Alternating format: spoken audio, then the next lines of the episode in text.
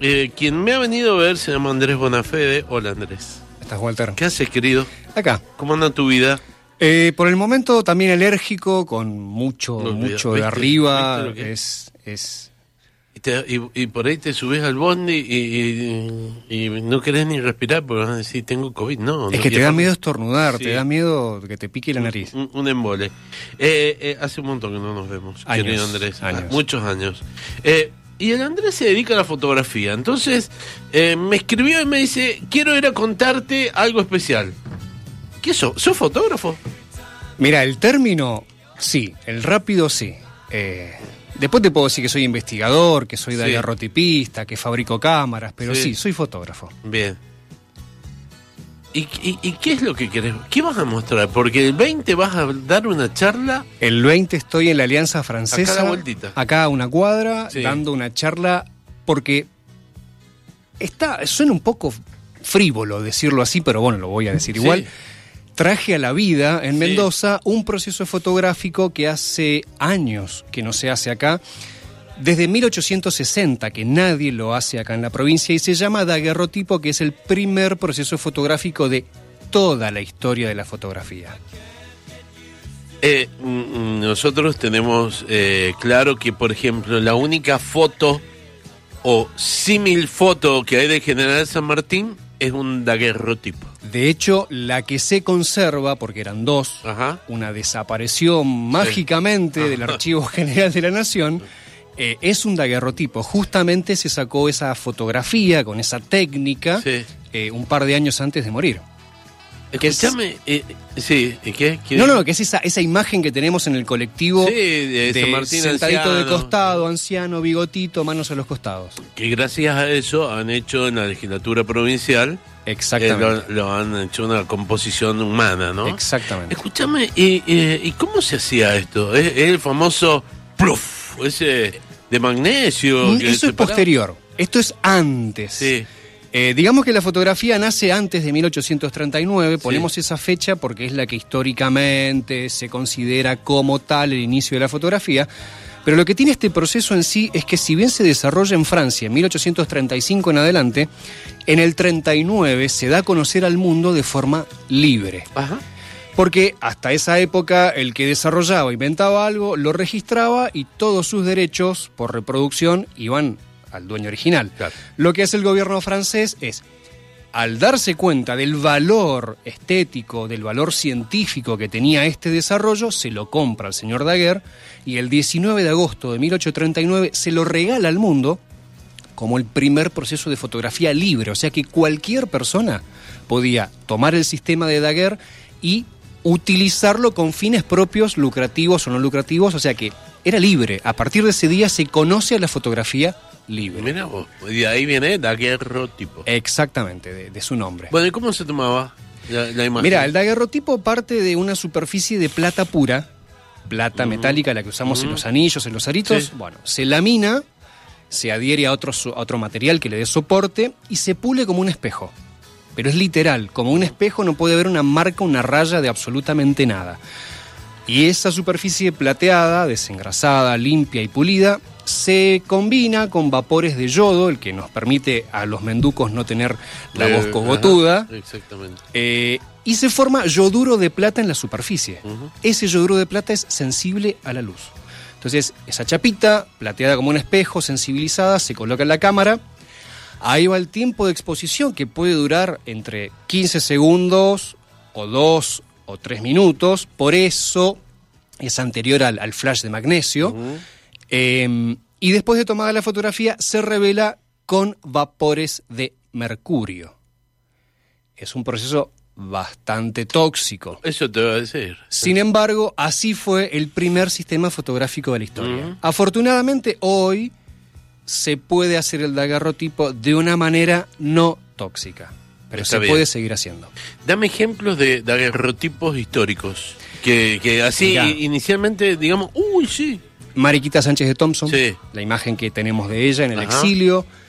Por supuesto, Sarmiento, que se sacó varios daguerrotipos, de Ajá. hecho era una persona que estaba fascinada, fascinada por la tecnología del daguerrotipo. Eh, Miguel Otero, que es uno de los gobernadores unitarios de Salta, Sí. que es uno de los primeros daguerrotipos. Prácticamente todas las celebridades y Mm. todas las personalidades con cierto nivel adquisitivo podían acceder. A esto. Me dijiste, ¿en qué año en Francia aparece? 1839, lo, pero lo liberan. lo- 1839. exactamente, se lo regalan al mundo. ¿Y en qué año llega la Argentina? ¿Cuánto Mira, la demora? Argentina tenemos un caso bastante particular porque, bueno, Rosas en el gobierno, Francia, Inglaterra estaba el bloqueo, no Sí. podían llegar este, naves este, desde allá, entonces, eh, a bordo de una fragata, Comte eh, llega primero a Brasil y ahí hace los primeros daguerrotipos del Río de la Plata en noviembre. O sea, meses después del anuncio ya estaba eh, en América Latina el proceso de agarrotipo. Como la fragata eh, no puede llegar a ningún puerto argentino, va directamente hasta Valparaíso, donde toca puerto otra vez, y ahí se hunde. Eh, Sí. Lo bueno es que Comte se bajó mucho antes, ya estaba Sí. harto del viaje, y a partir de ahí se empieza a introducir el daguerrotipo en América Latina. En el Río de la Plata tenemos que esperar hasta el 40 entrado como para eh, ver los primeros daguerrotipos. Mirá vos. ¿Y cómo es la máquina? No, la máquina, la máquina es ¿Qué, lo de una menos. caja? La máquina puede ser una caja, puede ser, inclusive las, las cámaras fotográficas de rollo que Sí. tenemos, que usábamos en los Sí. 80, la podemos usar para hacer un daguerrotipo. Ajá. Porque el- la superficie química se puede colocar Pero, en cualquier y- aparato. ¿Y, cómo reflejar la imagen? La del lente, directamente. En vez de poner el rollo, ponemos Sí. un pedacito de chapa plateado, pulido y sensibilizado y funciona. O sea Y- que Y, y por el lente iluminás entra la luz, exactamente. Entra la luz, le das un tiempo de exposición ligeramente Sí. largo, como te digo, entre 15 segundos y un minuto, y la imagen se graba para después ser revelada. me estoy empezando a copar. Escúchame, y esto eh, es, es blanco y negro, obviamente. O, Eh, o monocromático, sí, mejor dicho. Depende cómo lo mires, porque la estructura Acá de los traído, cristales, ¿no? yo traje acá dos. ¿eh? La estructura de los cristales te da como una imagen entre gris opaco y azulado metálico, muy, muy interesante, Mirá vos. que le cuento a la gente que Sí. está del otro lado. Hay que verlo con una linterna, con una fuente de luz incidente, porque la imagen está hecha sobre un espejo. Entonces hay que iluminarlo, hay que, hay que jugar con la fotografía. Es un, un proceso que permite un acercamiento un poco raro. Pero este, esta es nueva. Bueno, es que las fotografías que yo te traje Sí. son nuevas porque estos daguerrotipos los he hecho yo. No. O sea, desde 1860, que se va de Mendoza, el último daguerrotipista, nadie usó el proceso. Yo me tomé. En nada más- 1860 se, fue, el último. que fue Adolfo Alexander. Se fue porque tenía miedo de los sismos, era amigo de Burmeister, que vino a analizar los sismos a Mendoza, entonces en el 60 se va. Qué bueno que está este. Estoy viendo el- el- el- los portones del parque. Qué genial. Es, es, Mil- es lindo de ver. 1860 se va. se va. Y de ahí en adelante nadie, o por lo menos no hay registros para poder decirlo tan tajantemente, eh, se ha tomado el laburo de seguir utilizándolo porque, claro, ya aparecieron otros procesos fotográficos más ágiles, más rápidos y más económicos. Entonces, la cosa iba por otro lado y se dejó de utilizar. Sí. Pero ahora eh, está eh, al alcance de los productores, este, fotógrafos, artistas plásticos, artistas visuales. Claro, lo que pasa que esto. Uy, tiré todo. Lo que pasa que esto es básicamente un, una obra de arte. Podría decirse. Diría así, ¿no? Podría decirse. Pero, a ver, ¿Quién, quién va a querer sacarse una foto así? qué buena pregunta. Mirá, eh, si nosotros pensamos en lo que implica un daguerrotipo en cuanto a la técnica, Sí. Eh, yo te diría que no hace falta pensar en quién se sacaría una foto, sino quiénes se atreverían a hacerla sobre otras superficies. Porque la plateadura que vos estás viendo acá, Sí. ese espejo de plata, Sí. se puede formar sobre cualquier superficie de bronce. Ah, O sea que si yo agarro, no sé, eh, eh, una paila de bronce antigua, Sí. la pulo, la plateo, puedo hacer una fotografía dentro de esa paila. A ver, la técnica es la forma de proceder. Ahora, ¿qué hacemos con eso? Mm. Depende de cada fotógrafo. Y ahí es donde se abre la rama artística, que es la que yo quiero que la gente vea y diga, che, ¿esto se puede hacer sobre otra superficie? Sí, se puede. ¿Y, y es costoso? Mira, el daguerrotipo original usaba láminas de plata pura, Mm, estamos claro. hablando de planchas de, no sé, 13 por 18 centímetros con un milímetro de espesor. Sí. Era una barbaridad. Este proceso fotográfico es más económico porque tiene una ventaja.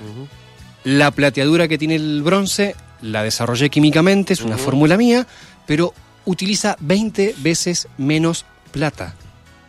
O sea que si un daguerrotipo en su momento salía 4 pesos, eh, que hoy estaríamos hablando que serían como, no sé, casi 400 mil pesos argentinos, Sí.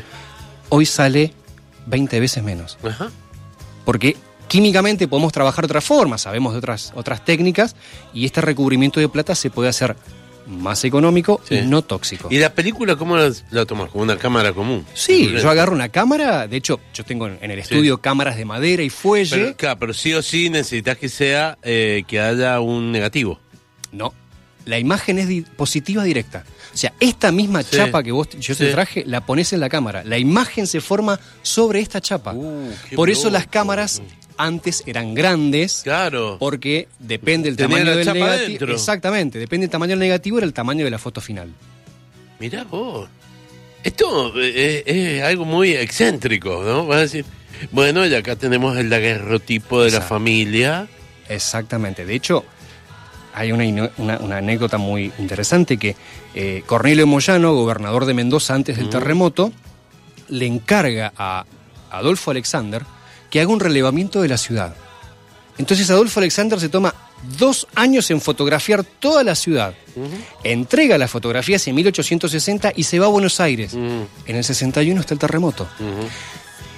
Quiere decir que los daguerrotipos de la Mendoza colonial Sí. siguen perdidos en los archivos familiares o están enterrados en alguna parte de la cuarta sección. Oh. Y todavía no se descubren. Y eso me lleva también a decirle a la gente que nos esté escuchando que nunca tire fotografías. Claro. Porque en esas fotografías, en esos archivos familiares que tenemos ahí en una caja de zapatos en la casa de la abuela, hay fotografías que tienen mucho valor histórico. O sea que el archivo fotográfico previo al terremoto existe Está- y está- está... existe y está sepultado. Está sepultado. O quizás en un ático, quizás en una maleta vieja. Eh, Está en alguna parte, pero está. Qué interesante. Mira vos, me, me he quedado totalmente sorprendido.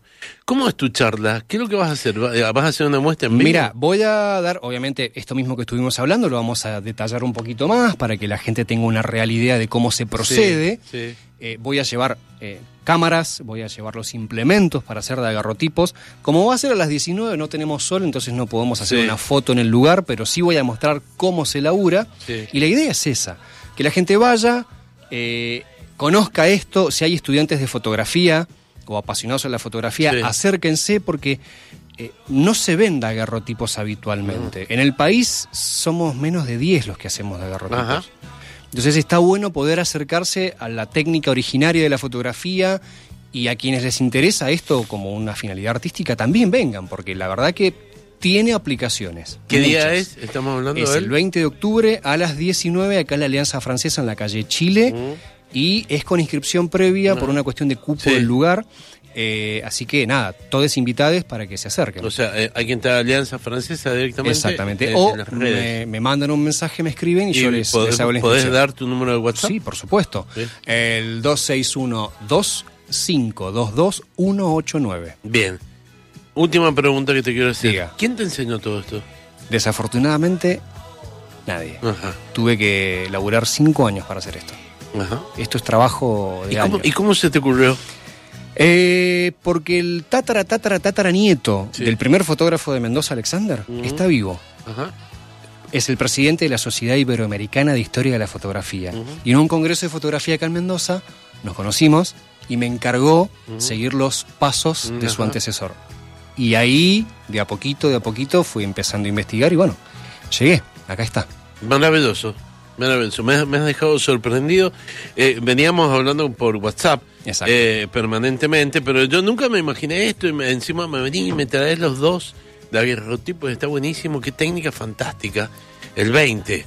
El 20, el 20. A las 19. Yo A voy a 19. ir. Total, está acá a la vuelta. Estamos acá. Una horita. Algo voy a aprender. Por, Por lo menos te voy a escuchar. Dame de nuevo tu número de teléfono para que El número es el 261-2522-189, si no en redes sociales, en Instagram Andrés Bonafé de Foto y Ahí todo. con B alta. Es como el café Bonaf... Es, Ajá. pero sin la I. la E. Perfecto. Viejo, te felicito. Gracias, Walter. Me encantó, ¿eh? Gracias por Cuando todo. quieras, vení y nos haces una daguerrotipo eh, a todos los de Radio Andina. Sí, ¿se van a quedar quietos uno o dos minutos? Sí, ¿Sí? no tenemos ningún problema. Abrazo grande. Gracias, Gracias, viejo. Gracias. Antuvo con nosotros Andrés Buena Fe.